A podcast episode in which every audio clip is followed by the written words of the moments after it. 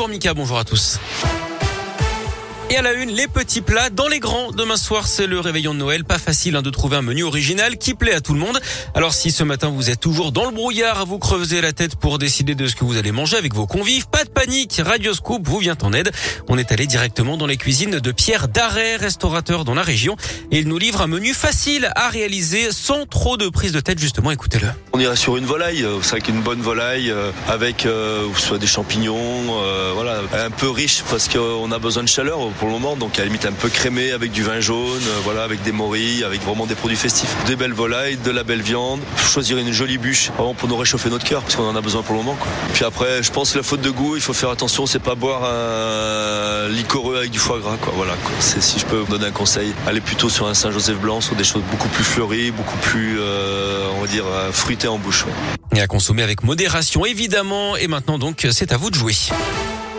Dans l'actu local, un jeune homme blessé à coups de couteau à Lyon. Ça remonte à mardi soir dans le troisième arrondissement rue Edison, d'après le progrès. Ce sont les riverains qui ont appelé le 17 pour des coups de feu entendus dans la rue. La victime a été touchée uniquement par une arme blanche. Ses jours ne sont d'ailleurs pas en danger. D'après les premiers éléments, une bagarre l'aurait opposé à trois autres personnes. Une enquête est ouverte pour identifier les individus en fuite.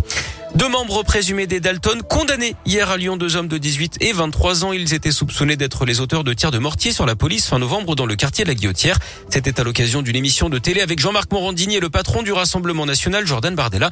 Le plus jeune écope de 4 mois de prison avec sursis, l'autre de 5 mois ferme. Un adolescent de 17 ans a lui été présenté. Un juge pour enfants. Ce devrait aussi être le cas prochainement pour un autre du même âge. Une nocturne de vaccination à la Pardieu. Ce soir, ça se passe au deuxième étage du centre shopping. C'est de 19h à 23h. L'opération sera d'ailleurs reconduite dimanche. Et puis Grégory Doucet, le maire de Lyon, lui est justement positif au Covid. Il est pourtant vacciné. Il s'est placé à l'isolement les dix prochains jours. Il l'annonçait hier sur sa page Facebook. Il n'y aurait pas de cas contact parmi ses collaborateurs.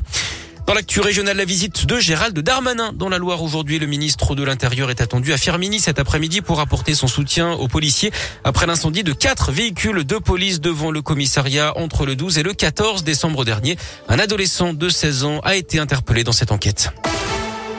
Du sport, du foot, LOL fait du surplace. Match nul, un but partout contre Metz hier soir à Dessine. Une 13e place à la clé pour euh, clore la phase allée du championnat. C'est le pire classement des Lyonnais à mi-saison depuis la saison 95-96. En basket, mission accomplie en revanche pour les filles de Lasvel. Comme à l'aller, elles ont largement dominé les Turcs de Hataya Sport hier en play-off de l'Eurocoupe. Victoire 99 à 46. C'est une victoire qui leur ouvre d'ailleurs les portes du deuxième tour de ces play-offs avec l'avantage du terrain. Ce sera les 13 et 20 janvier face aux Rusques de Nika Siktivkar. Et puis notez également que ce soir, l'Asvel, les garçons reçoivent les Turcs de Fenerbahçe en Euroleague à 21h. C'est à suivre sur la chaîne d'équipe. Merci beaucoup.